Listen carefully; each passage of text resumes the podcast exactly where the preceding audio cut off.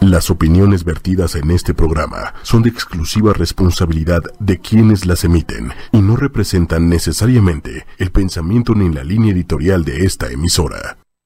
Muy buenos días amigos de ocho y media, bienvenidos a Fusión en Movimiento es lunes, así que bueno, tengamos paciencia, las cosas pasan, ¿verdad? Así que bueno, vamos a empezar con nuestro tema del día de hoy que va a estar muy interesante porque vamos a hablar de la salud, vamos a hablar de medicina alternativa, vamos a hablar de medicina tradicional, de la historia de la medicina en los últimos 100 años o un poquito más y bueno, pues todo lo que se ha venido desatando de esa época hasta entonces. Buenos días, licenciado, ¿cómo estás? Muy buenos días, muy bien. ¿Y usted, licenciada? Muy bien, gracias. Aquí haciendo destrozos, pero bueno, ya listos para empezar el día de hoy, que bueno, eh, como lo comentábamos y como lo anunciamos en las redes sociales, pues vamos a hablar de la salud. Es un tema que a todos nos compete, a todos nos interesa, porque bueno, pues ¿quién no quiere tener salud? A todos nos interesa tener salud. Y pues venimos como luchando de alguna manera por tener una mejor salud, una mejor calidad de vida, pero desde un nivel integral ya no como lo conocíamos hace unos años, ¿no? Entonces, de un tiempo para acá hemos venido descubriendo que las terapias alternativas, todas estas medicinas antiguas, holísticas, ancestrales, pues han venido a tomar más fuerza en estos últimos tiempos. Ahora, la pregunta sería, pues, ¿por qué? ¿Qué es lo que ha pasado, no? Y bueno, pues hay muchos datos al respecto. Eh, por eso les comentaba que íbamos a hablar también sobre la historia de la medicina, eh, a partir de los últimos 100 años y que se vino a dar en Estados Unidos y bueno, pues obviamente eso repercutió en todo el mundo, ¿no? Pero bueno, pues empezando con la salud, vamos a empezar aclarando, voy a empezar aclarando que al final, eh, pues la ciencia está para ayudarnos. La ciencia no es nuestra enemiga, al contrario, los doctores tampoco tendrían por qué ser nuestros enemigos porque hay una tendencia ahorita a, culpar o a tachar, a satanizar de alguna manera todo o a tener estos miedos, pero hay motivos. Hay, hay un porqué, para todo hay un porqué. Entonces, ese es el tema del día de hoy. Eh, en la historia, en la historia que muchas veces no nos cuentan, recordemos que la historia es un chisme siempre, ¿no? Pero bueno, la historia real, la que no nos cuentan, nos viene a decir el porqué de muchas tendencias y el porqué de muchas cosas. La medicina como la conocemos, la medicina tradicional, tiene muy poco tiempo tiene a lo mejor un par de siglos, así como, como la conocemos el día de hoy, y pues obviamente ha ido avanzando, ha habido muchos logros, muchos avances, em, pero también ha habido muchas cuestiones que tendríamos que puntualizar para, para entender cuáles son los daños y por qué, por qué en este punto de la historia mucha gente, muchísima gente está tratando de volver a la medicina alternativa. Y no nada más de volver a la medicina alternativa, sino de defenderla porque las personas que están, al final estamos divididos.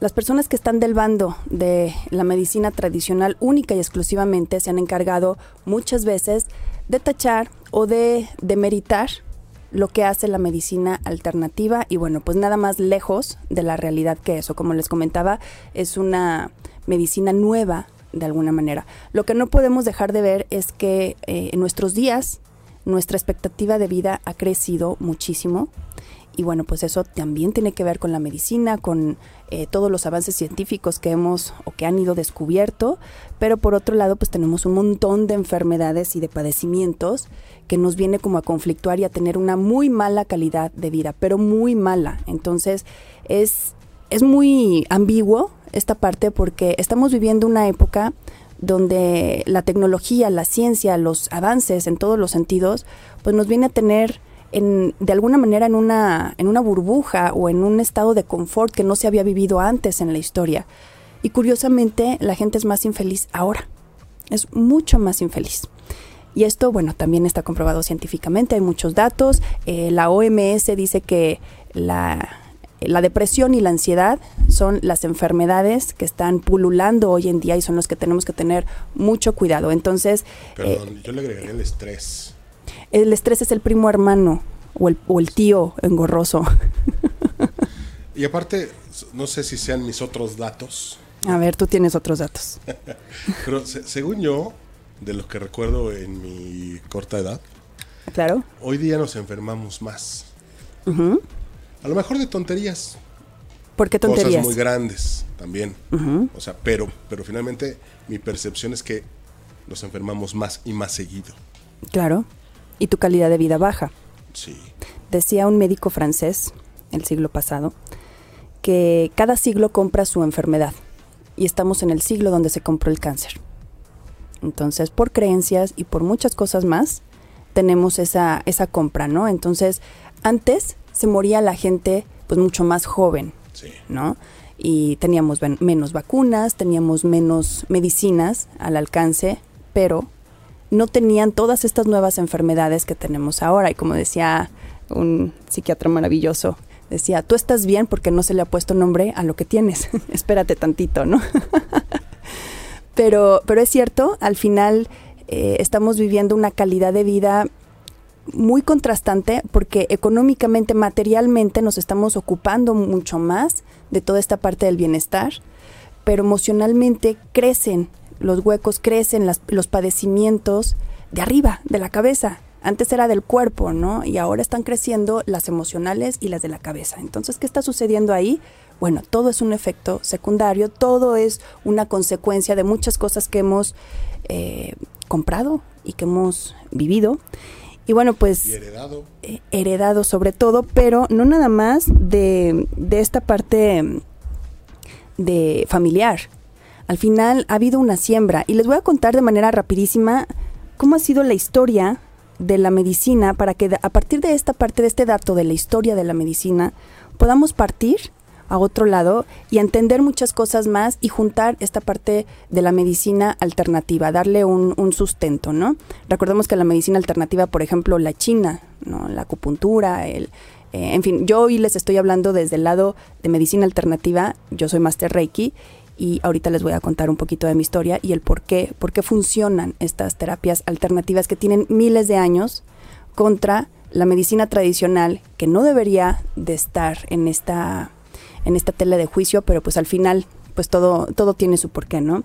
Entonces, como les comentaba, bueno, ¿qué pasó hace 100 años o hace un poco más o mucho más de 100 años en Estados Unidos?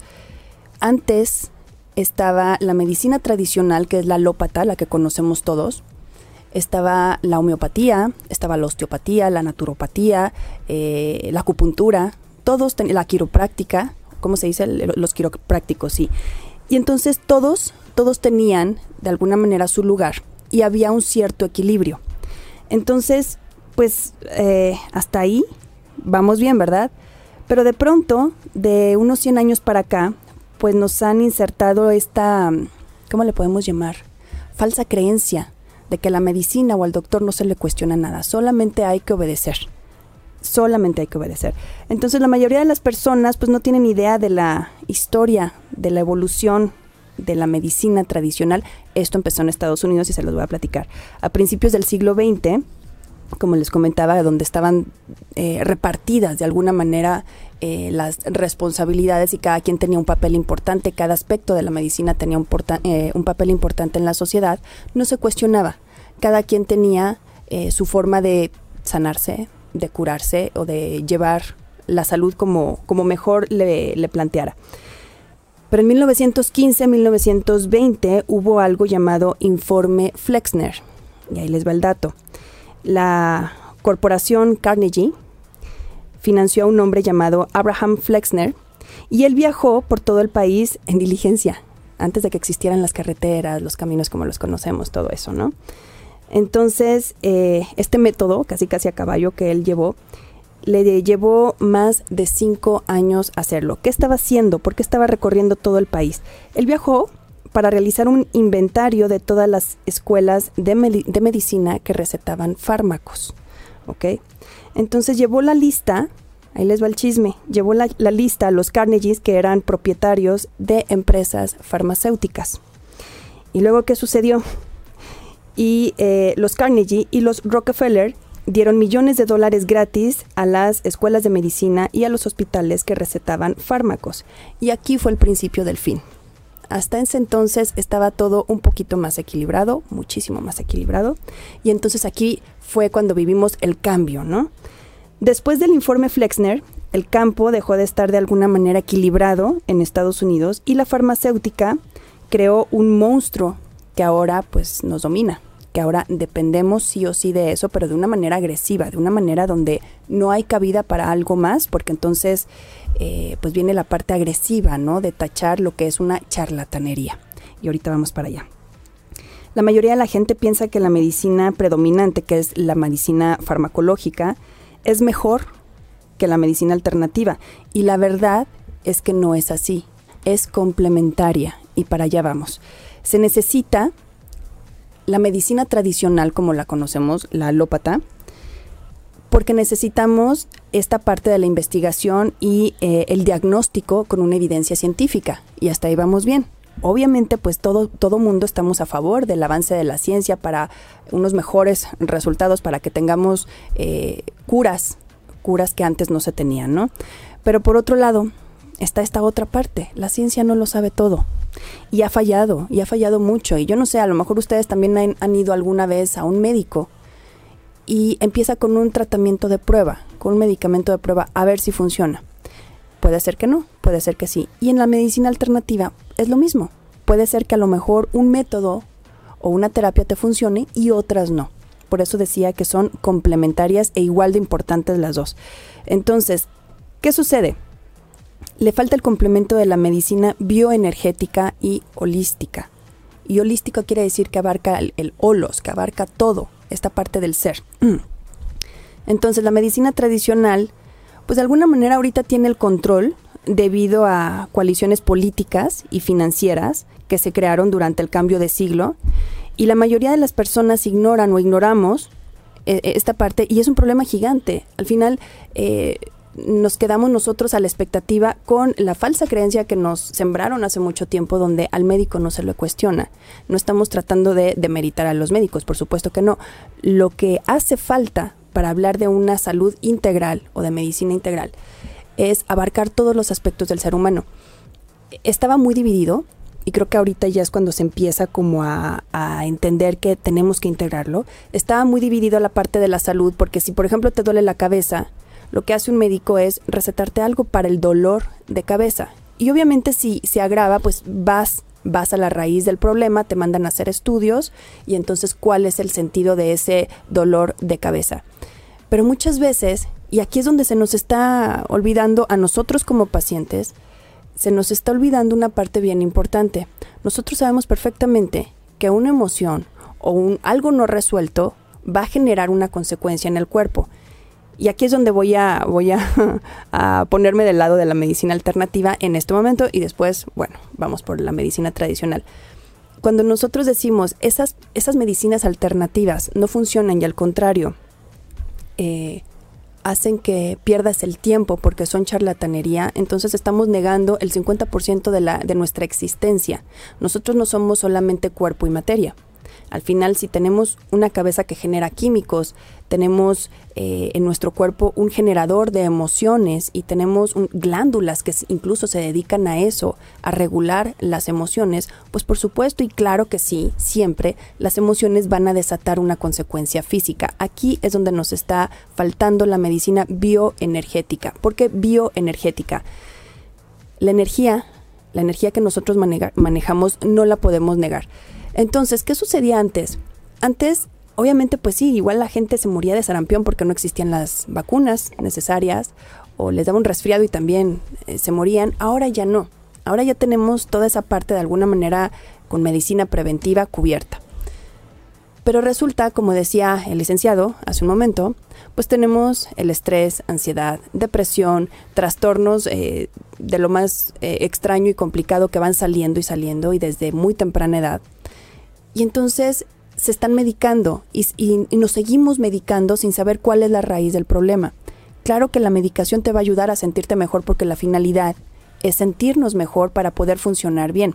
Desde un niño, en su desempeño eh, escolar, hasta nosotros, ¿no? Tener un buen desempeño. Pero si yo nada más sigo adormeciendo el síntoma, pues obviamente voy a cargar con eso toda la vida.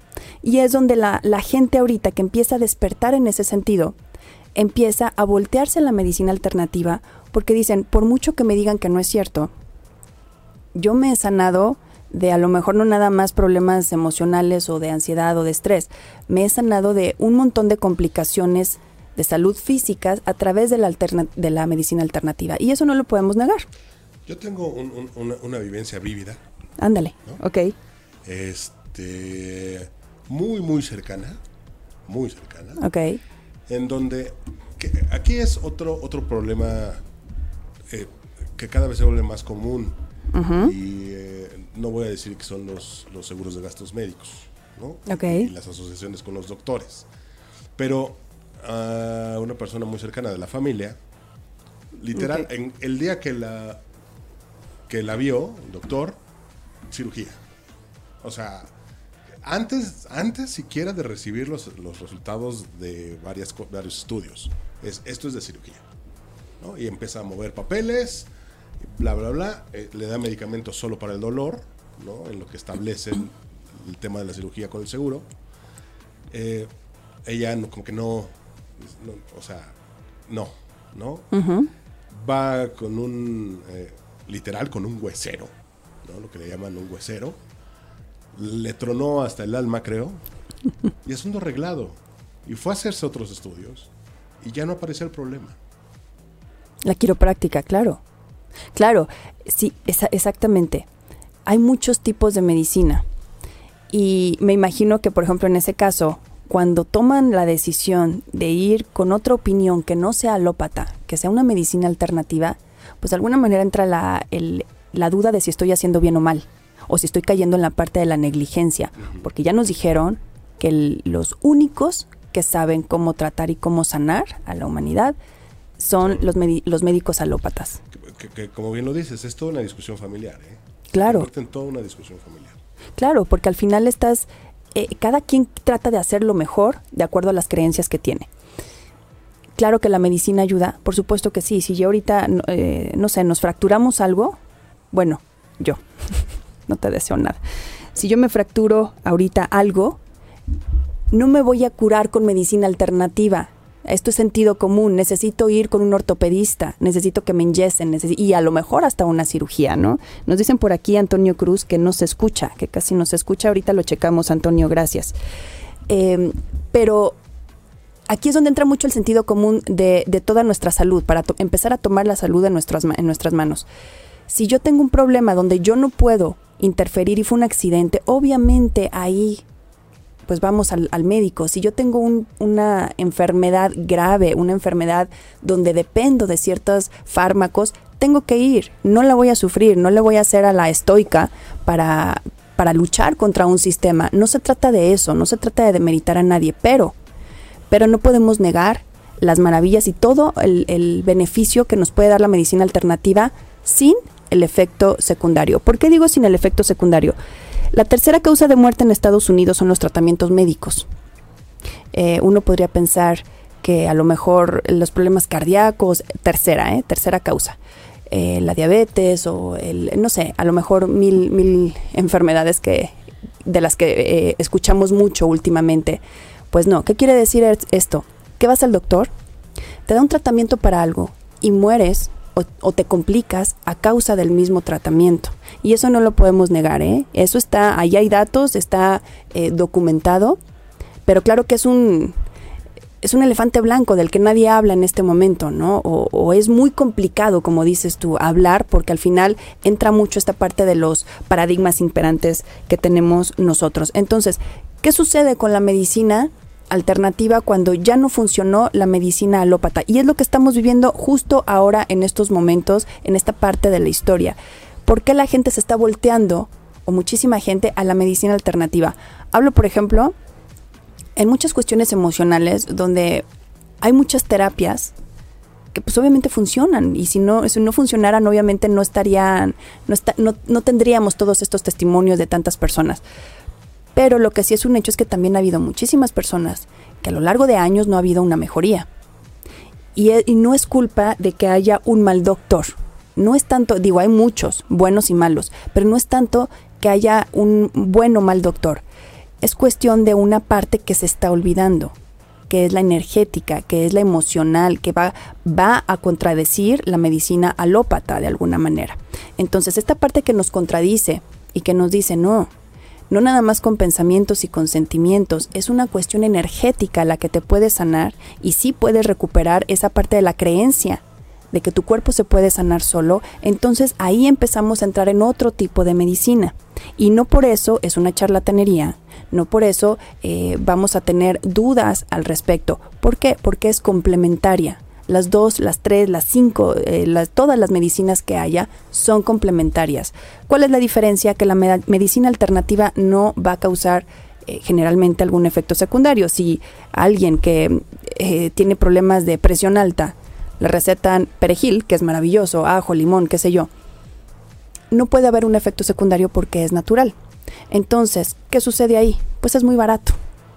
Y ahorita les voy a comentar, eh, como les decía hace un momento, les estoy hablando desde el lado de Reiki. ¿Por qué llegué a este lado? Porque de alguna manera se convirtió en mi fuerte esta parte de la medicina alternativa y de ahí empecé como a, a expandir este, esta parte de la salud integral. Yo tuve un episodio hace algunos años, muchos años de mi vida, donde yo igual era cuadrada y entonces el médico tiene la última palabra. Y un día se me empezó a descomponer todo, pero todo es todo desde no sentir el lado izquierdo del cuerpo, así cosas horribles, ¿no? Tener espasmos involuntarios, tener un montón de cosas y empecé mi via crucis con los médicos. Entonces iba con los mejores especialistas, iba con los mejores neurólogos, a ver qué estaba sucediendo. No salía nada en los estudios, pero me estaban recetando. Cada uno me recetaba por su cuenta. Hasta que llegué al punto de que en una de esas eh, prescripciones médicas, pues me hice adicta, ¿por qué no? Entonces ya dependía yo de la pastilla para dormir, para despertar, para estar bien, para, en fin, para todo, ¿no? Entonces eso descompone otras cosas. Y de ahí empecé con eh, otros especialistas, ¿por qué no? Fui con el gastro, fui con el, em, el ortopedista, porque también podría ser algo de las vértebras, en fin, con el ginecólogo y caí con un cardiólogo ya cuando traía taquicardia y demás. Vivía con taquicardia. Y en ese momento el cardiólogo vio toda mi historia, vio lo que me estaba pasando. No tenía edad para estar así. Y entonces cierra su libro y empieza a de alguna manera a platicar conmigo desde otro lado y me dice, tú no tienes nada. Un médico, un cardiólogo, alópata, me dice, tú lo que tienes que hacer es fijarte en el aspecto emocional de tu vida. Ese es el que hay que curar y el que hay que sanar. Vete hacia el lado de las disciplinas orientales, llámese yoga, llámese lo que tú quieras, pero empiézale por ahí y te aseguro que te va a ir bien. Obviamente yo muy obediente con el doctor. Me voy por ese lado y oh sorpresa, me empiezo no nada más a sentir bien, empiezo a investigar y empiezo a sanarme de alguna manera. Dentro de toda esta via crucis, todo este via crucis que les comentaba, eh, pues sí, tengo una mente muy chismosa, por decirlo así, o curiosa, vamos a llamarle así. Y entonces empiezo a investigar dentro de la naturopatía los efectos secundarios cuando a una persona le faltan minerales, en este caso el magnesio. Y aquí el magnesio, o bueno, vino a ser de las suyas maravillosamente. ¿Qué sucedió? A la par que yo estaba eh, con esta disciplina y llega a mi vida el reiki también y empiezo a entender cómo funciona mi cuerpo y cómo la energía se puede de alguna manera guiar y, y encauzar para uno mismo, para beneficio propio, lo empiezo a juntar, a complementar otra vez la palabra de hoy, a complementar con el magnesio. El magnesio es un mineral y es muy barato. Entonces el magnesio, eh, dicen, es que no te puede arreglar todo. Los minerales al final no es que te arreglen todo, pero sí hacen que funcione todo muy bien. ¿Por qué? Y ahí les va el dato. Al ser una sal, porque pues al final es un cloruro, al ser una sal, lo que hace es tener hacer eh, la función de conductor de electricidad. Nuestro cerebro funciona a base de electricidad, nuestras células también. Entonces, si unas células o una parte de tu cuerpo no está funcionando bien y le metes un bombazo de electricidad, que en este caso viene del magnesio, del cloruro, de esta parte eléctrica, ¿qué pasa? No es que se te cure todo mágicamente, es que empieza a haber buena comunicación entre células y entonces cada una empieza a hacer lo que tiene que hacer entonces sí empiezas a ver una mejoría en todos los aspectos. Y si ustedes leen y se documentan y le preguntan a su doctor, el doctor que, el doctor de su confianza, eh, los beneficios del magnesio se van a dar cuenta de que es inmenso, es gigante. Pero ¿qué sucede? Que es muy barato. Y eso pues no genera a lo mejor muchas muchas ganancias, ¿no? Entonces, igual el ajo, igual el limón, igual muchísimas cosas, tomándolo adecuadamente y sabiendo cómo, puede llegar a ser un gran aliado, pero gran aliado para reforzar nuestro sistema inmunológico. ¿Qué sucede con las otras terapias? La medicina alternativa, en este caso, como les decía, yo les hablo de el Reiki que está como muy manoseado el tema y entonces, eh, entonces tú me pones tus manitas y ya me curaste. No, no, al final, como ya lo sabemos, todos somos energía, todos nos eh, comunicamos a través del electromagnetismo, este campo eléctrico magnético que tenemos todos los seres vivos y eso pues no lo podemos negar. Si nuestro campo electromagnético se armoniza y está bien, eléctrico y magnético, entonces empezamos a tener una congruencia dentro de nuestra dentro de nuestro campo y eso obviamente nuestro cuerpo lo va a resentir. Va a estar de alguna manera protegido. ¿Qué pasa con nuestra mente? Si yo tengo una baja de electricidad, una baja de energía en mi mente, necesita asociar, necesita respaldar esa, e, e, esa cuestión que le está sucediendo, ¿no? Entonces, como necesita no volverse loca la mente, porque recordemos que el cerebro nunca está en contacto con el exterior, ¿qué sucede? Nos empieza a mandar imágenes o recuerdos para asociar algo que nos pueda respaldar la tristeza, la depresión, la ansiedad, la angustia, todo eso que, que de, pronto a lo mejor sentimos y que no es para tanto. Y no es que tengamos un desequilibrio nada más eh, en nuestro organismo y que por eso estemos deprimidos. No nada más es eso. Al final es un conflicto no resuelto. Entonces todo esto, ahora la neurociencia, afortunadamente se ha encargado de, llevar a la ciencia por ese lado, eh, hacia lo alternativo, hacia lo emocional, hacia lo, lo espiritual de alguna manera. Entonces ahora lo viene a respaldar. ¿Y qué sucede? Nosotros volvemos al siglo XX, al, principio del siglo XX, necesitamos esta parte del respaldo científico para poder creerlo bien. Entonces, como la neurociencia empieza a comprobar científicamente que la meditación, que una vida eh, espiritual sana y emocional eh, real y honesta es lo que nos lleva muchas veces a la salud, entonces la gente está empezando a voltear hacia la medicina alternativa, ¿Qué es lo que ofrece la medicina alternativa? Ese complemento que nos hace sentir conectados, que nos hace sentir bien. No nada más, la medicina no es nada más pastillas, la medicina no es nada más no enfermarte, es la calidad de vida que tienes. Entonces, ahí es donde está la medicina alternativa muy instalada desde hace miles de años y que nos dice que al final nosotros podemos generar nuestra realidad y nuestra salud a partir de eso. Entonces, si alguien, por ejemplo, nos está escuchando con problemas de enfermedades terminales o enfermedades de problemas metabólicos, diabetes, en fin, no es para que dejen de tomar sus tratamientos, es para que complementen con la medicina alternativa y es bien importante y les como les comentaba, yo soy un testimonio viviente de eso. Para terminar con creo que me abrí mucho, pero para terminar con mi pues con mi experiencia, cuando yo termino, cuando yo empiezo a entender toda esta parte que sucedía en mí y que era una cuestión emocional, química y demás no resuelta, entonces empiezo a dejar los fármacos. Y entonces ahí entendí, yo dejo los fármacos y sigo con mi disciplina, no nada más con el yoga, entendiendo la parte del reiki, entendiendo los hábitos y cómo funciona nuestro cuerpo. Entiendo que el miedo a enfermarte es el mejor negocio que hay es el mejor negocio porque muchas veces no estamos enfermos, tenemos un día malo y tenemos el cuerpo manifestándose diciendo que tuvimos un día malo o una semana mala, pero no una vida mala. Entonces vamos al doctor y nos receta algo que nos viene a instalar para toda la vida. No es que sea bueno o malo, el tema no es ese. Como decían, bueno, si algo te hace adicto, bueno, si, si con eso vas a tener una mejor calidad de vida, valóralo, ¿no? Cada quien. El problema no es ese, el problema es que para llamar que algo, para llamar o decir que un tipo de medicina sana o cura de fondo es cuando tú ya puedes dejar de tomar esos fármacos. Cuando está controlada, cuando estás dependiendo de eso, entonces no estás sanando. Estás nada más manteniendo eh, en orden o estás manteniendo como estás tu enfermedad o tu trastorno, tu padecimiento hay cuestiones que todavía no podemos entender y que la ciencia todavía no ha podido resolver.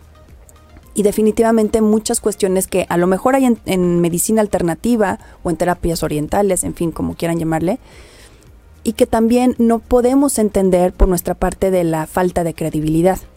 Pero si nosotros entendemos que nuestro ser no es nada más un cuerpo y una mente, como muchas veces la medicina nos quiere dar a entender, es un cerebro y un cuerpo nada más, sino que influyen muchísimas cosas más, empezamos a entender por qué hay tantas terapias que funcionan, hasta el arte sana, hasta la filosofía sana en primer lugar, de hecho.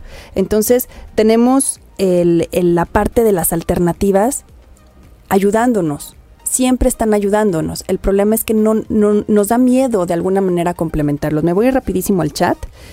Este, dice Consuelo Esquivel, si sana el alma, sana el cuerpo. Sí, Consuelo, definitivamente, totalmente de acuerdo contigo. Saludos a Moni, Moni Luna Lima, qué bueno que estás aquí, saludos Moni. Y dice Angélica Landeros, buenos días, tú recomiendas las flores de Bach, gracias, saludos desde Tecomán, Colima. Saludos hasta Tecomán, Angélica. Fíjate que sí, las flores de Bach son eh, maravillosas para mantenerte o inducirte más bien en un estado de relajación. ¿Qué, ¿Qué pasa? ¿Qué sucede cuando estás en un estado de relajación? Y qué bueno que lo mencionas, Angélica, porque cualquier cosa que te lleve a un estado de relajación, lo que va a hacer es que baje el estrés. ¿Qué pasa? ¿Qué sucede si baja el estrés? El tejido, nuestro tejido, cuando está en, en estrés, se inflama. Y todas las enfermedades, todas, todas, todas empiezan con un proceso inflamatorio. Desde una gripa hasta un cáncer empiezan con un proceso inflamatorio. ¿Cuál es la diferencia? ¿Cuánto tiempo duraste con tejido inflamado en donde sea? ¿Y cuánto tiempo tardó tu cuerpo en nivelarlo o en no nivelarlo? Entonces, si, si tenemos algo que nos relaja y que nos induce a un estado de no estrés, está desinflamando nuestro tejido.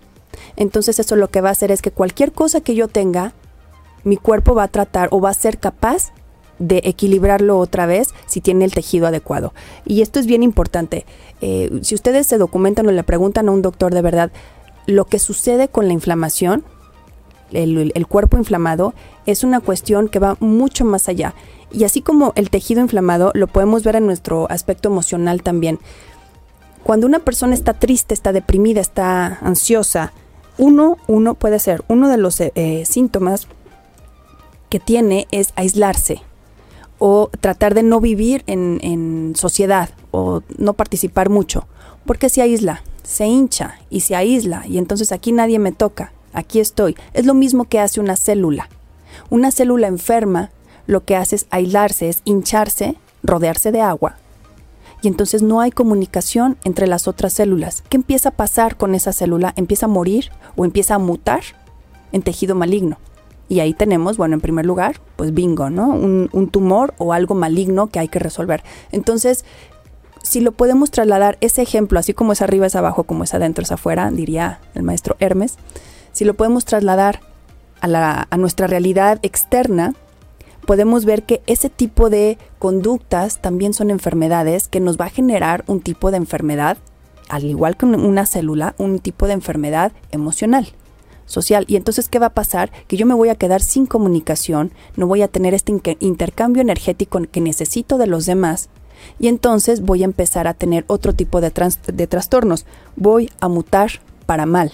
Entonces, en ese sentido, cuando entendemos esa parte, es, es maravilloso de verdad entender esa parte porque dejamos de tenerle miedo, ¿no? Al, al, a la cuestión de enfermarnos. Pero si empezamos a entender esa parte, empezamos a actuar en pro de nosotros como medicina preventiva. Esa es la medicina preventiva en realidad. Una persona podrá ser lo más disciplinada del mundo, podrá ser super fitness y tener una super alimentación. Pero si no tiene esta parte de la salud integral bien plantada, de pronto se van a enfermar y no, van a saber ni por qué y cuál fue el motivo, ¿no? Y de pronto vemos en contraparte personas que no se cuidan, no siempre, que no se cuidan, que no tienen muy buenos hábitos, que no tienen eh, esta disciplina de, vida que deberían de tener y de pronto son las personas más sanas o de pronto no se enferman o no necesitan tantos cuidados y ahí es donde la ciencia no lo puede entender muchas veces. Y llega la neurociencia y dice, bueno, el estado anímico. ¿Qué pasa con el estado anímico? Eso hace que tu sistema inmunológico esté siempre arriba. ¿Por qué? Cuando nosotros tenemos miedo, tenemos estrés, tenemos preocupaciones, cuando no dormimos bien, cuando tenemos un pensamiento cíclico, que eso es muy común, eh, y sobre todo, ¿por qué no? Pues antes de dormir, ay, pues qué padre, ¿no? Ya es momento de dormir, de descansar, ah, pues ahí viene el pensamiento cíclico. Bueno, eh, cuando nosotros tenemos ese tipo de, de hábitos tóxicos o nocivos, ¿qué sucede? Que como nuestro cerebro, insisto, no sabe, no sabe que está, está bien, pero nosotros le estamos mandando señales de que está en peligro, empieza a mandar descargas de adrenalina, de cortisol y todas estas hormonas del estrés. ¿Para qué? Para que puedas tener el reflejo de huida, para que puedas salir corriendo. Pero no es así. En realidad no es así. Entonces, ¿a dónde se va toda esa acidez y todas esas hormonas del estrés cuando no tenemos que salir corriendo? Pues se tienen que alojar en algún punto de tu cuerpo, ¿no? Entonces, pues se van a alojar muscularmente en algún lado eh, o en tus huesos, donde sea, pero se van a alojar. ¿Qué sucede? Nuestro cuerpo, no, nuestra mente, nuestro cerebro, es capaz de retener esa parte del estrés sin consecuencias por 72 horas, o sea, por tres días. Podemos tener una preocupación, pues tenemos, podemos tener una angustia, algún estrés constante y lo podemos, podemos mantener por tres días sin que haya un efecto secundario. Después de tres días baja el cuerpo ya de manera ácida.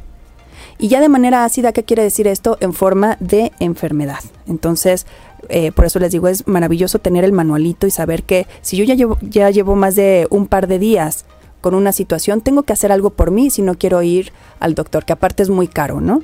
Entonces, dice Antonio Cruz, ¿qué ocurre en el cuerpo cuando tomas o te aplican Reiki? Gracias, Antonio. ¿Qué ocurre? Eh, insisto, nosotros nos eh, estamos comunicados o manejamos este tipo de energía que se le llama electro magnetismo. El electromagnetismo, bueno, pues si lo pudiéramos ver en una cámara, es como un cuerpo que está alrededor de nosotros, un campo magnético, vamos a llamarle así, ¿no? ¿Por qué electromagnetismo? Electromagnetismo. El cerebro emite electricidad y el corazón genera magnetismo. Entonces uno manda señal y el otro atrae. Entonces por eso es electromagnetismo, es como un toroide. Todos funcionamos así, con electromagnetismo. Entonces, ¿qué sucede cuando mi, cerebro está mandando señales eléctricas eh, discordantes, desarmonizadas? Pues obviamente lo que yo voy a atraer es lo que estoy sintiendo, porque lo que yo pienso lo siento. Muchas veces dicen, lo que sientes lo piensas. espérense, lo que piensas se va a tu corazón, ¿eh? O sea, muchas veces tenemos tanto en la cabeza algo que se baja al corazón y ahí sí ya, ya es más difícil sacarlo porque el corazón es más inteligente. Entonces, ¿qué sucede? ¿Por qué funciona? Tenemos esta parte funcionando, este mecanismo de electromagnetismo. De alguna manera se rompe a cada rato o, de acuerdo a la situación que estemos viviendo, se desarmoniza. Entonces, el Reiki, ¿qué es lo que hace? El Reiki, como lo es una medicina alternativa, lo que hace es armonizar. ¿Cómo lo armoniza? El reikista, en este sentido, se va a apoyar en ciertos símbolos y en ciertos rituales, porque son, al final son rituales, donde no va a trabajar con su energía propia. Eh, Reiki viene de la palabra energía universal, mm, energía universal, ki. Bueno, entonces esta energía universal que llueve constantemente y que está en todos lados, que nosotros lo podemos incluso respirar y lo podemos llamar como sea, ki, chi, prana, como ustedes quieran llamarle. Eh, entonces empezamos a hacer uso de eso.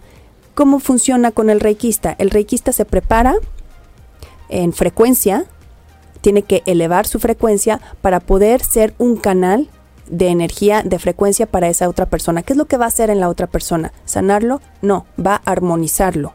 Va a tratar de ese campo magnético, electromagnético, que está roto, que está rasgado y sesgado, va a tratar entonces de armonizarlo. ¿Qué pasa con ese campo electromagnético que se empieza a restaurar de alguna manera? Empieza a hacer solo sus mecanismos de defensa, como en esta parte ni siquiera es una terapia eh, como con psicoanálisis, donde dime qué te pasó, no necesitas contarle nada al reikista, simplemente ponerte en un estado de frecuencia, y aquí sí lo podemos medir, Cada enfermedad tiene su frecuencia y el, estado de salud y el amor también tiene su frecuencia. Cuando tú estás en una frecuencia donde estás libre o estás dispuesto para conectar con otra frecuencia, entonces es como pasarle corriente a otra persona, ¿no? Pasarle corriente a un carro. Entonces empieza a eh, recuperarse, a restaurarse ese campo electromagnético. ¿Qué sucede con esa energía? Esa energía va a buscar dónde están los huecos, dónde están los sesgos para empezar a restaurarse. Yo no sé si han sentido esta parte de de pronto sin motivo y sin razón, que se sienten muy bien, que se sienten eh, felices o en amor, que de repente dices, no sé ni por qué, pero ando muy contenta. Ok, esa parte electromagnética, esa frecuencia en la que estás en ese momento, hace que te sientas así. Pero ¿qué sucede? Como estás en cierta frecuencia, vas a conectar con gente o con situaciones, no nada más con personas, con situaciones similares. Lo similar atrae lo similar.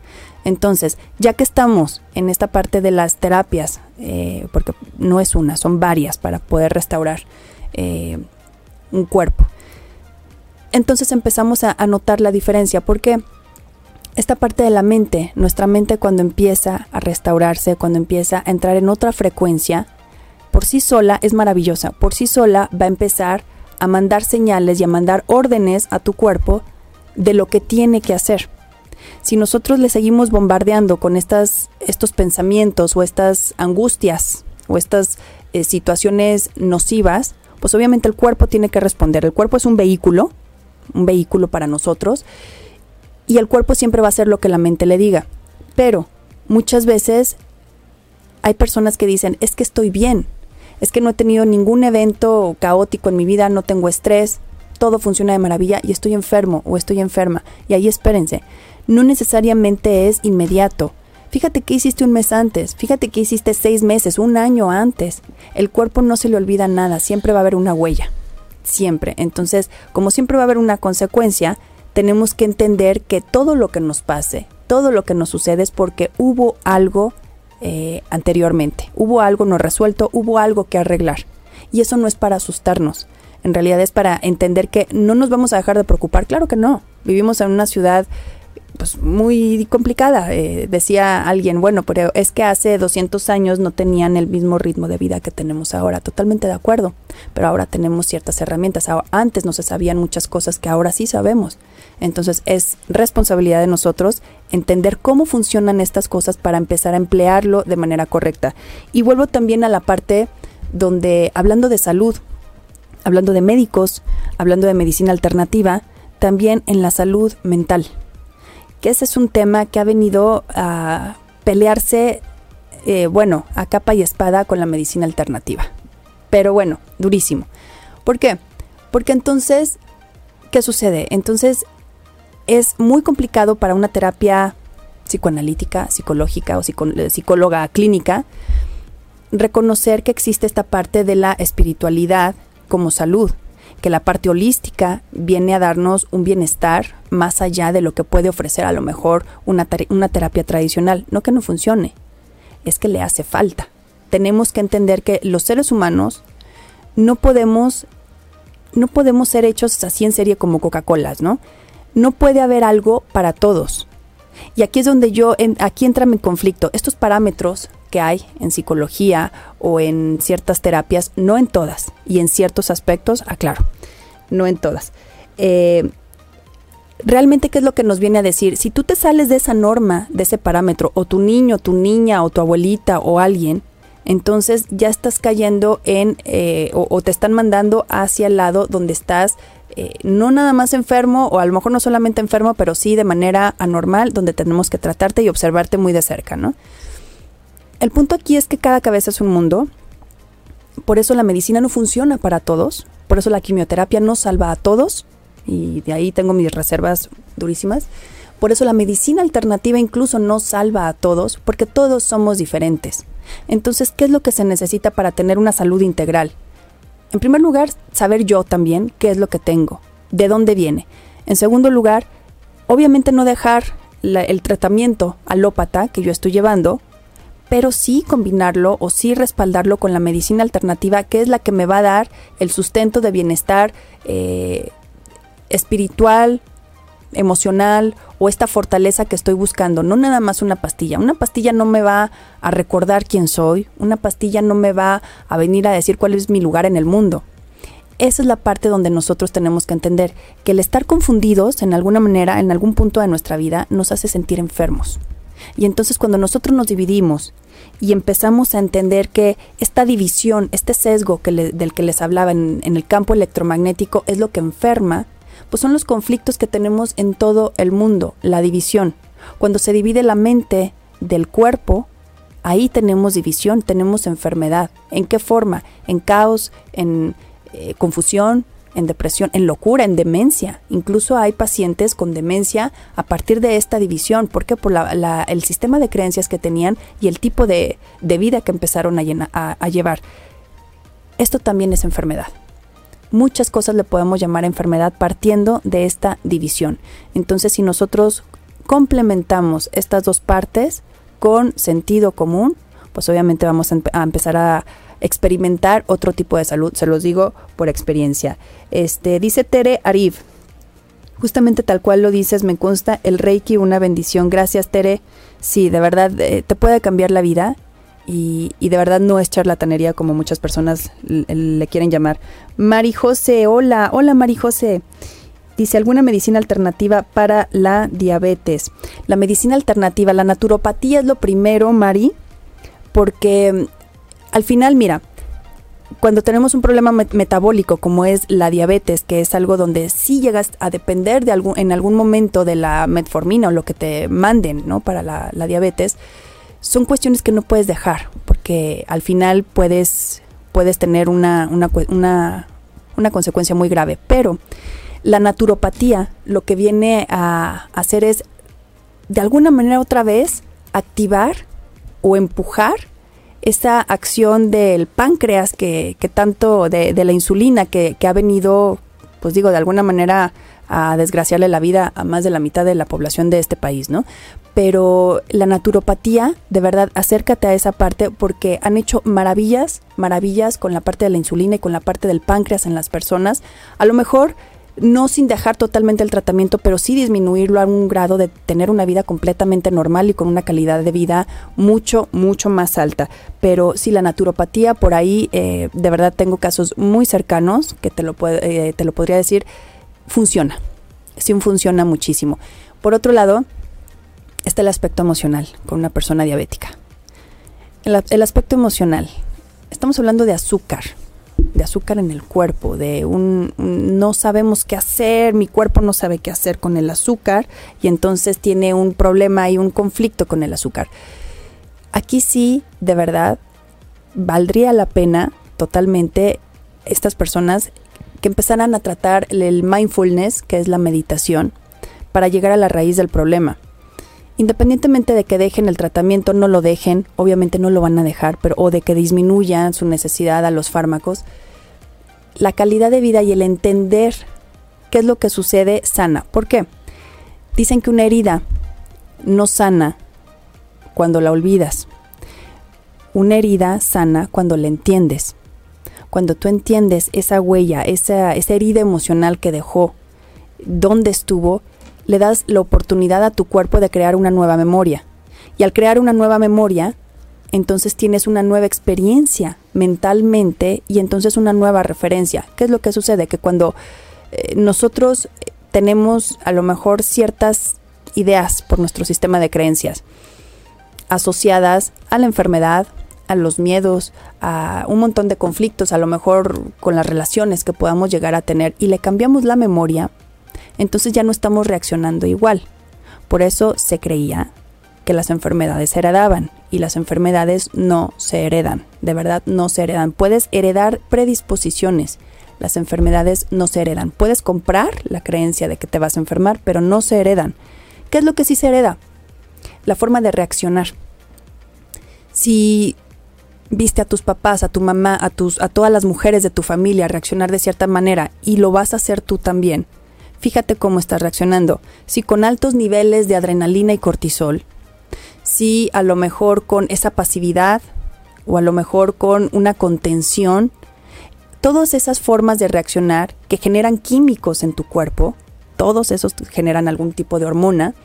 Entonces, esa es la forma en la que estás comprando tu creencia para enfermarte. Esa es la diferencia. Que, ahorita que mencionas eso, eh, la semana pasada estaba escuchando un dato que me pareció muy interesante, justo de un médico que eh, marcaba un estudio que se hizo, eh, esta herencia del cáncer, y decía que este estudio reveló que menos del 20% de las personas que tenían un familiar, un pariente cercano con cáncer, eh, heredaban, entre comillas, eh, eh, la enfermedad. El 80% en realidad no tenía un cuadro de cáncer cercano en la familia, con lo cual se destruía esta parte de, ah, si tus papás tuvieron cáncer, tú tienes o tienes altas posibilidades de tenerlo. No. No. Nada tiene que ver. Nada tiene que ver porque nuestra genética no es así. Y tienes toda la razón. Y qué bueno que ahora los doctores empiecen a decir, sí, es cierto, no tiene nada de malo decir, pues nos equivocamos, no era así, ¿no? Mira, yo no sé si recuerdas cuando se descubrió el código genético del ADN. Bueno, y que decían que de alguna manera es como tu sentencia, es una sentencia, el, la información que viene en tu código de ADN, entonces eso es lo que va, es un libro de, de tu historia. Y de pronto, hace unos años para acá nos dicen, eh, no es cierto, este, el ADN está cambiando constantemente. Digo, perdón, el ADN no. Tus genes están cambiando constantemente. No el ADN, no el ADN.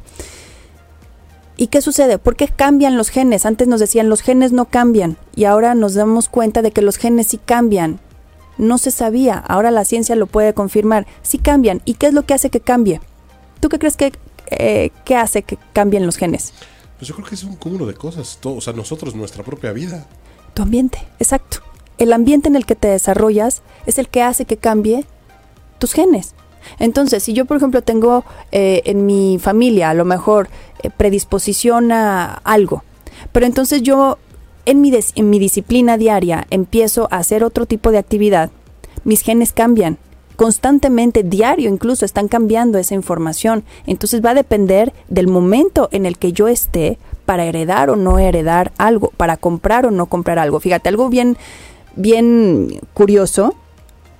Eh, hubo un experimento hablando de esta parte del, código, del código, de la parte genética. Decían, bueno, ¿cómo, es cómo, cómo va la evolución? ¿Cómo podemos heredar eh, genéticamente problemas, no problemas, enfermedades? ¿Cómo sucede esta parte? Y en realidad no sucede tanto por el linaje que tenemos atrás. ¿eh? Sucede que hicieron el experimento, creo que en una pulga, de verdad, en una pulga donde la metieron en, un ambiente donde había varios depredadores mm, eh, más fuertes que ella. Entonces, obviamente no dejaban que muriera. ¿Qué sucedió después? Que la pulga empezó a desarrollar una coraza pues, eh, diferente a lo que es su a lo que era su, su anatomía natural. Entonces empezó a desarrollar una coraza con cierto tipo de, eh, no sé cómo llamarle, sino eh, como de estructura ahí picuda, ¿no? En el, en el caparazón.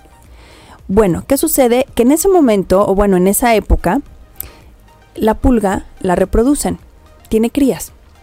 ¿Y qué crees que pasó con las crías? Nacieron con esa coraza. Con eh, la propensión a desarrollar esa coraza. Entonces, genéticamente le estamos mandando información a las siguientes generaciones sobre lo que estamos viviendo en este momento. Entonces, por ejemplo, embarazadas o, personas que quieran eh, concebir en ese momento, el estado de ánimo, las creencias incluso que tengas en ese momento, son las predisposiciones con las que va de alguna manera a nacer ese, ese próximo bebé. Energéticamente, sí, así es. Y lo podemos ver en un montón de, de testimonios. Sí, y no vayamos tan lejos. Simplemente cuando una familia cambia de, ciudad, ¿no? Por ejemplo, que se van de la Ciudad de México a un lugar, a Monterrey, es extremadamente caliente, ¿no? Normalmente cuando la familia crece, se van adaptando. Sí, claro. ¿no? Y así es que se van a vivir a Canadá, un lugar muy frío. ¿no? La primera vez que vas, te mueres de frío, ¿no? En ciertas regiones. Pero conforme se va quedando la familia ahí y va creciendo, va siendo normal. Te vas adaptando al ambiente. Sea bueno o sea malo, tú te vas adaptando al ambiente y ese ambiente es el que va a decir, el que va a decidir incluso tu información genética y lo que puedes heredar. todo esto, esto que estamos platicando, tiene su base. Digo, yo sé que ah, para algunas personas ya no necesitamos a lo mejor esta parte de si viene en el libro lo creo y si no, no, este, no, ya lo hemos platicado. No todo está en los libros, no todo está en la ciencia, pero sí hay algo más allá. Pero para los que sí necesitan esta parte de, del respaldo, pues ahí está. Finalmente lo podemos eh, lo podemos investigar y lo podemos ver a través de la neurociencia. ¿Qué sucede con las eh, medicinas alternativas? Vienen a respaldar. Me voy rapidísimo otra vez acá. Dice David Israel Mendoza. Ay, saludos David, te mando un besote. Qué bueno que andas por aquí. Dice, puedes contraer enfermedades, en especial a las que uno está predispuesto solamente con esas reacciones. A ver, déjame ver. Puedes contraer enfermedades, en especial a las que uno está predispuesto solamente con esas reacciones. mira, eh, depende de muchas cosas, David. Eh, Ira, cuando tienes un, una predisposición a algo, necesitas un detonante. Pero como eh, decía hace un momento, tu mente es capaz de lidiar con un proceso de estrés, una carga de estrés por tres días sin bajarla al cuerpo. Ya después de tres días la empieza a bajar al cuerpo con la predisposición que ya tienes. Si por ejemplo tu, tu predisposición es el estómago, pues obviamente ahí es donde se va a alojar. Es, lo más fácil de llegar ahí. ¿Por qué? Porque es el camino ácido más corto de llegar. ¿Por qué digo ácido? Si nosotros tenemos un ambiente ácido en nuestro cuerpo, y creo que todo el mundo lo sabemos, pues es el, lugar y el hogar perfecto para todo tipo de eh, enfermedades y trastornos y padecimientos y demás. ¿Por qué? Porque no hay oxígeno. Cuando hay oxígeno, estás en un ambiente alcalino y entonces no puedes, no puede alojarse por mucho tiempo una parte conflictiva o una parte que venga a mutar el tejido. Por eso dicen que el, que el cáncer no alcanza al amor, porque pues no conocemos o es muy raro que alguien le dé cáncer en el corazón por esta parte de la circulación y del oxígeno. Entonces, ¿qué sucede cuando tienes esta estas reacciones? Obviamente vas a detonar y vas a, despertar esas predisposiciones que traes, no porque hayas comprado la enfermedad o te la hayan heredado, sino porque esas predisposiciones a las que tú ya estás eh, bien plantado, eh, le hacen falta esas reacciones químicas de las que estábamos hablando. Todas esas hormonas del estrés son las que generan un montón de cosas. Si yo le pongo hormonas del estrés a cierto tejido, va, a reaccionar de forma diferente en, en diferentes partes del cuerpo. Pero va a ser un problema. Al final va a mutar para mal. Va a mutar en forma ácida y va a mutar en una forma donde se pueda hinchar. Entonces recordemos que la hinchazón es el, principio de cualquier enfermedad. El, proceso inflamatorio nos está avisando, un proceso inflamatorio, de que hay un problema y hay que, eh, eh, hay que, hay que empezar a, limpiarlo de alguna manera. Entonces vuelvo a la parte de la medicina alternativa. Hay un montón de, eh, de mm, opciones para nosotros sin caer vuelvo, ahora nos vamos a venir para esta parte, en la charlatanería. Ahora, ¿qué sucede con la parte de la charlatanería? De que los hay, los hay, muchísimos. Y de que incluso existe la parte donde llega alguien a decirte el futuro y a decirte cómo te va a ir y entonces este tú te la crees y te sugestionas y entonces tu salud empieza a jugar con esa parte. Eso sí es charlatanería. O los que curan por televisión. ¿Qué tal? Di nombres. Queremos sangre. no, pero bueno, al final, ¿desde dónde te puedes curar tú? Si a ti te hace muy bien la parte de la filosofía, el coaching, e, el, escuchar, algo que te haga moverte del lugar, está perfecto, está bien. Pero si algo ya como una medicina alternativa, como lo es el ayurveda, como es eh, la ayurveda de, los, eh, de la parte hindú, eh, de parte de los chinos, la acupuntura, eh, de los japoneses, el reiki. Incluso aquí en México tenemos este, una raíz de medicina maravillosa, ancestral, donde se curaban incluso con, rituales eh, que todavía los hacen, ¿no? En temazcales y demás, a lo mejor muy duros, pero eran sanadores, eran, te armonizaban, te sanaban, te sacaban hasta el apellido, ¿no? Todos los demonios ahí. Entonces, no es para volver y, y, entonces involucionar, no. Es para voltear a ver toda esta gama de medicinas alternativas que tienen miles de años, que no tienen 200 años, que tienen miles de años funcionando, porque al final sobrevivimos gracias a esa parte de las terapias alternativas. Entonces, nos hace falta, claro que nos hace falta. ¿Y por qué justo en esta época estamos volviendo a eso? No nada más por la información que ahora sabemos, no nada más porque ahora se empieza a saber que es la tercera causa de muerte en Estados Unidos, los tratamientos médicos, sino porque hay un hambre, hay un despertar de la gente hacia esa parte espiritual. Que hay mucha gente que se aprovecha de hecho de, de toda esta parte de la confusión, sí, de hecho sí, pero depende de nosotros entender que no cualquiera puede llegar a entender lo que nosotros tenemos y no cualquiera puede llegar a prometerte que te va a curar y sanar sin siquiera saber de qué se trata, ¿no? Entonces, la idea es entender que la salud se puede recuperar en nuestras propias manos, sí. Sí, me consta, eh, soy testimonio de ello y como les comentaba hace un rato, cuando yo empecé a entender y entendí todo, todo la parte de la salud integral, toda la parte de la bioenergética, la holística, y sin demeritar a los demás, empecé a entender que la salud no nada más empieza en la mente, la salud empieza en las relaciones. ¿Cómo te relacionas tú? Y no nada más con la gente, con el mundo en general. Porque lo que podemos, yo lo que, con lo que me quedé después de todo esto, es que nadie te va a decir cuando tú te sientes deprimido, ansioso, estresado, salte un rato en medio de los árboles y vas a ver cómo se te quita en ese momento y vas a ver cómo liberas un montón de energía negativa y se los puedes dejar ahí sin problema. Nadie te dice eso. Nadie te dice que con unos shots de magnesio, de cloruro de magnesio, puedes tener la energía y una, una claridad mental que a lo mejor muchos antidepresivos no te van a dar o que el hierro no te va a dar, o que la alimentación muchas veces por sí sola no te va a dar. Nadie te dice que a lo mejor eh, tomando agua con limón en ayunas vas a, desintoxicar tu cuerpo de tal manera que vas a tener esta, esta energía necesaria también y esta, este apetito correcto incluso. Nadie te dice eso, porque es medicina preventiva, pero es muy barato, entonces hay que demeritar y hay que decir que no es cierto. Entonces, yo creo que no nos queda de otra más que probarlo. Hay que probar de qué se trata. Como les decía, prueben el, ayurveda, la medicina ayurvédica, prueben este, a las personas que les gusta o que se atreven la acupuntura, prueben el reiki. El reiki de verdad, eh, todos somos capaces de sanar nuestro cuerpo y si no, eh, ustedes véanlo. Cuando uno se lastima, cuando a uno le duele algo, la reacción instintiva del ser humano, ¿qué es? llevarse las manos hacia donde te duele. Y ese es el principio del Reiki, la imposición de manos. La imposición de manos a través de las manos eh, vamos a canalizar la energía eh, del Reiki. Pero que no nada más es eso. No nada más es eso, obviamente es todo un proceso y es toda una disciplina y, y se requiere de muchas cosas, incluso de una iniciación, pero te voy a decir algo, todos somos capaces de hacerlo el que te diga, no, solamente, solamente una persona que sabe cómo y un iniciado, sí para que te enseñe, pero no para que se lo quede. Un buen maestro, un buen reiki te va a decir cómo hacerlo tú, para que tú también puedas tener esa opción en tus manos, literal en tus manos. Entonces vas a entender por qué cuando te lastimas, lo primero que haces es tocarte.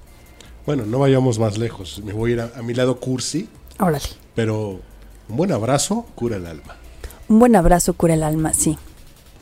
¿Por qué? No sé, pero me imagino que son estas mismas bases, ¿no? Esta energía de alguien, o sea, con buena vibra, que, de verdad te estima, te quiere. Y esa buena vibra se puede contagiar en ese abrazo, como que te, justamente te abraza esa buena vibra y sientes una paz. Ok, el licenciado lo dijo en forma romántica y bonita. Lo avisé. Exacto, exacto. Yo se los voy a decir desde la forma biológica, qué es lo que sucede. Porque un abrazo cura ya quedamos que ahí está nuestro campo magnético, ¿verdad? Entonces, si nosotros dejamos de resistirnos y no nos hinchamos y no nos aislamos del mundo y entonces conectamos con otra con otro alimento de energía, que es otro corazón y lo acercamos a nosotros, claro, uno que te guste, ¿verdad? y lo acercamos a otro corazón, entonces es, es como, insisto, es como pasarle corriente a un coche. O sea, estamos pasando corriente constantemente eso ayuda, eso sana. Obviamente sí, hay personas que les molesta el contacto físico, que no toleran mucho la parte del, abrazo o del, del contacto. Bueno, ahí habría que ver muchísimo también cómo está resonando, ¿Por qué, por qué hay tanto rechazo, dónde está el miedo al contacto físico, porque al final son miedos. Y hablando de miedo, eh, para entender un poquito más toda esta parte que sentimos y que muchas veces vamos corriendo al doctor o, o nos asustamos de lo que nos esté pasando, tenemos que conocer nuestras emociones también. ¿Qué es lo que nos quieren decir antes de medicarnos?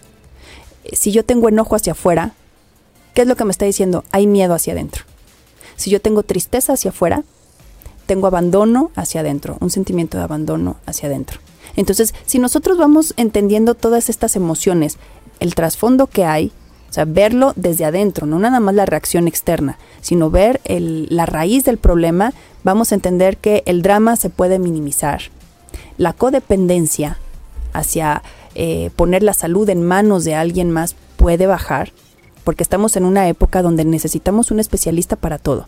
Si eres mamá, necesitas un especialista para saber cómo tratar a tu bebé este, y un psicólogo, ¿no?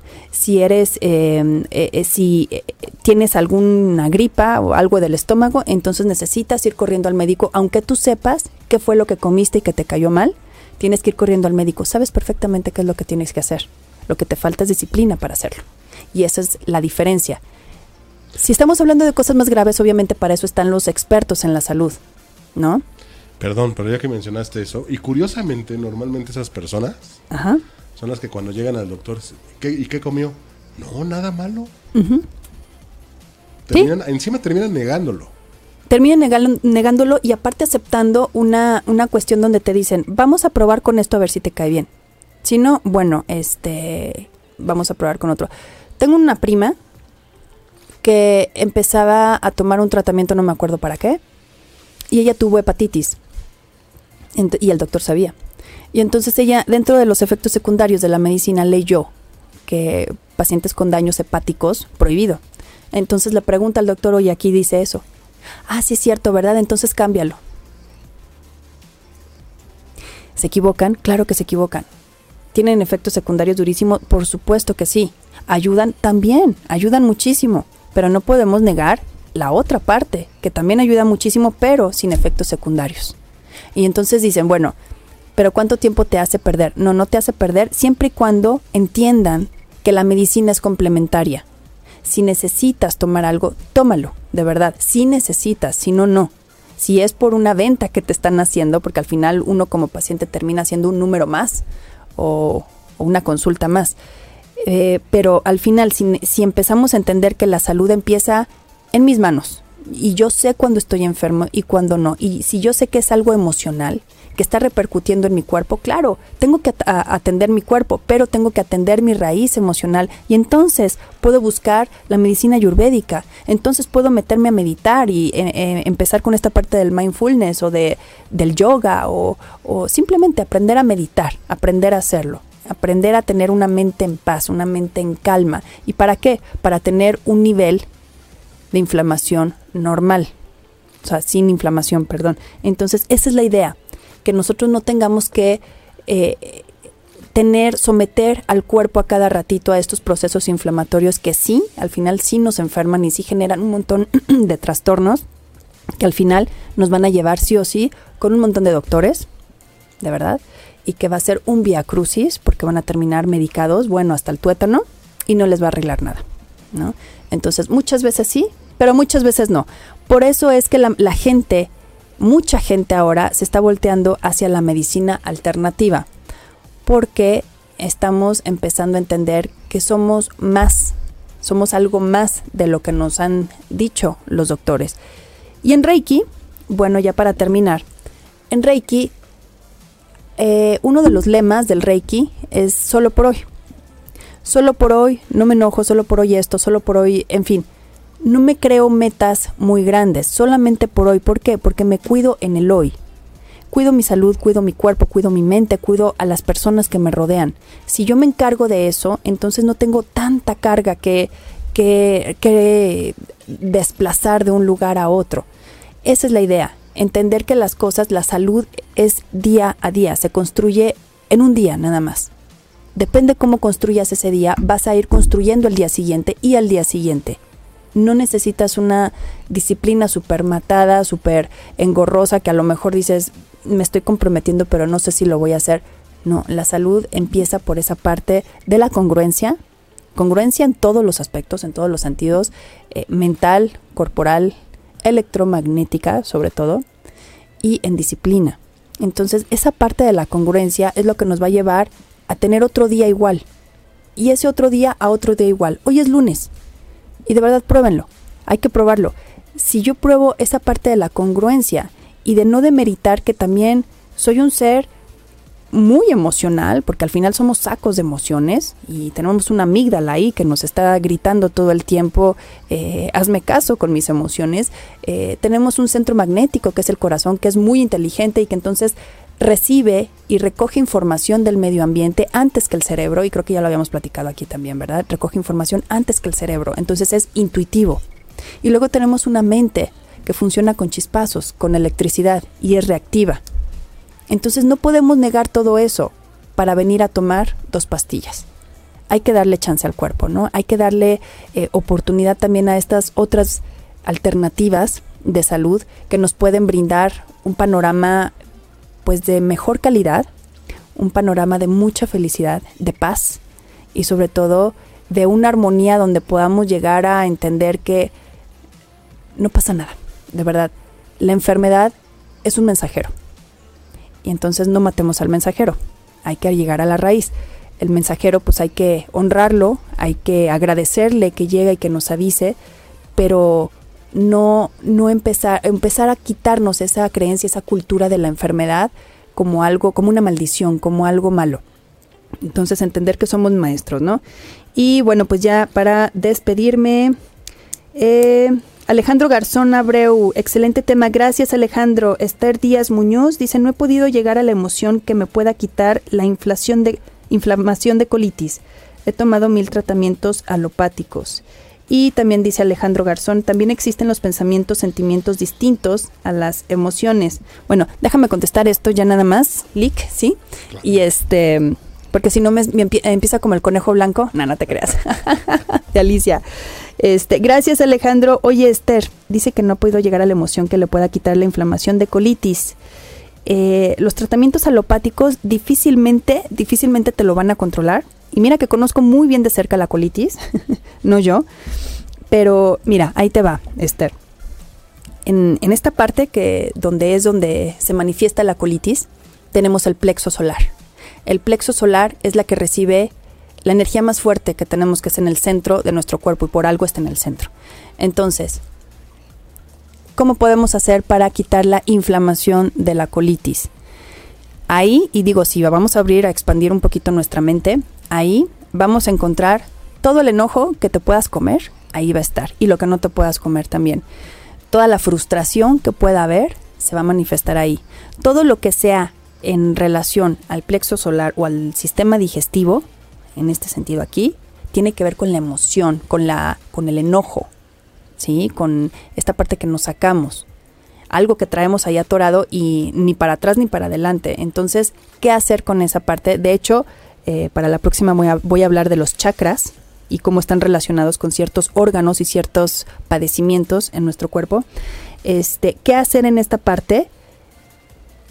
Aquí es donde vuelvo a la parte del tejido inflamatorio si nosotros seguimos sometidos a procesos de estrés, lo que necesitamos es controlar nuestro estrés, porque la colitis, el detonante, el principal detonante de la colitis, sé que hay una bacteria también, pero es el estrés. Entonces, ¿qué hacer? Necesitamos trabajar aquí sí la mente. Para trabajar la emoción, tenemos que trabajar aquí la mente. ¿Por qué? La emoción, si la trabajamos con otra emoción, no funciona, ¿eh? no se arregla. Si la mente la queremos arreglar con la mente, no funciona. Entonces tenemos que tener este, este tipo de herramientas que puedan ayudar a otros, a otros aspectos de nuestro cuerpo. Porque la mente, una emoción que se está generando en negativo y que se está atorando ahí, que se está acumulando, no la vamos a quitar, no la vamos a distraer con una decisión. Entonces, ¿qué tenemos que hacer? Vaciar. Pero primero necesitamos entender, y ahí te va un ejercicio eh, rapidísimo y cortitito, eh, para los para los sentimientos de enojo o para las emociones, ¿no? Cuando tú sientas que empiezas, si es eso, ¿eh? que empieza a manifestarse en tu cuerpo porque te, algo te molestó o algo te está, no sé, causando ruido, entonces lejos de irte para otro lado, lejos de distraerte o decir pienso en otra cosa, ah, ah, al contrario, focalízalo y ponlo en tu mente por 21 segundos. Trata de observarlo por 21 segundos sin que se vaya, hasta que se empiece a hacer un poco más y más y más pequeño.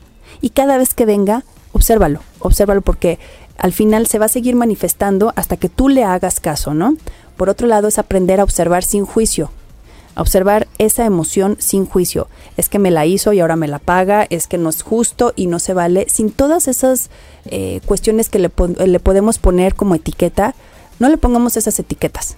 Obsérvalo sin juicio y después vas a aprender a vaciar tu mente. No es poner la mente en blanco, no se preocupen, que mucha gente cree que meditar es poner la mente en blanco y no, no, no, no es para nada eso. Pero sí te vas a centrar en un punto, en tu respiración y después vamos a, a seguir más adelante. Si quieres, ¿dónde estás, Esther? Si quieres, me puedes escribir también a Fusión en Movimiento a través de Facebook. Me puedes mandar un mensajito y ahí lo, lo vamos llevando más de cerca porque aunque es algo muy engorroso, de verdad, es, es, es fácil, ¿eh? Es fácil tratar este tipo de, de padecimientos, pero necesita vaciarse la mente. Y luego decía Alejandro Garzón que también existen los pensamientos que son sentimientos distintos a los emociones. Totalmente de acuerdo y qué bueno que lo mencionas. Una emoción, ¿qué es? Una emoción es algo que viene y se va. Si yo me enojo, es una emoción. Si estoy muy alegre, es una emoción. Un sentimiento, ¿qué es? El amor es un sentimiento, llega y se instala. A lo mejor se va, pero no luego, luego. Pero llega y se instala. Eh, esa es la diferencia. Cuando nosotros empezamos a entender las emociones, es, son como llamaradas así nada más. Llegan y se van. Entonces, no confundir lo que estamos viviendo un día con lo que es nuestra vida, que un día no nos etiquete para siempre, que una enfermedad no te etiquete como una persona enferma, incluso. Eso no te define, no te debería de poner una etiqueta de enfermo o de enferma. Una persona que tuvo un mal día y que se enoja no es una persona enojona. Y bueno, pues de ahí el dicho, ¿no? Mata un perro y serás mataperros. No, entonces, empezar a quitarnos nosotros mismos esa autocrítica de definición, porque al definirnos nos quitamos o nos negamos a toda la posibilidad de ser en otros aspectos. Este, dice David, creo que la gente a la colitis con el ejercicio y meditación tiene mucho sentido. Así es, David. Sí, tú lo conoces bien, ¿verdad? este, te consta.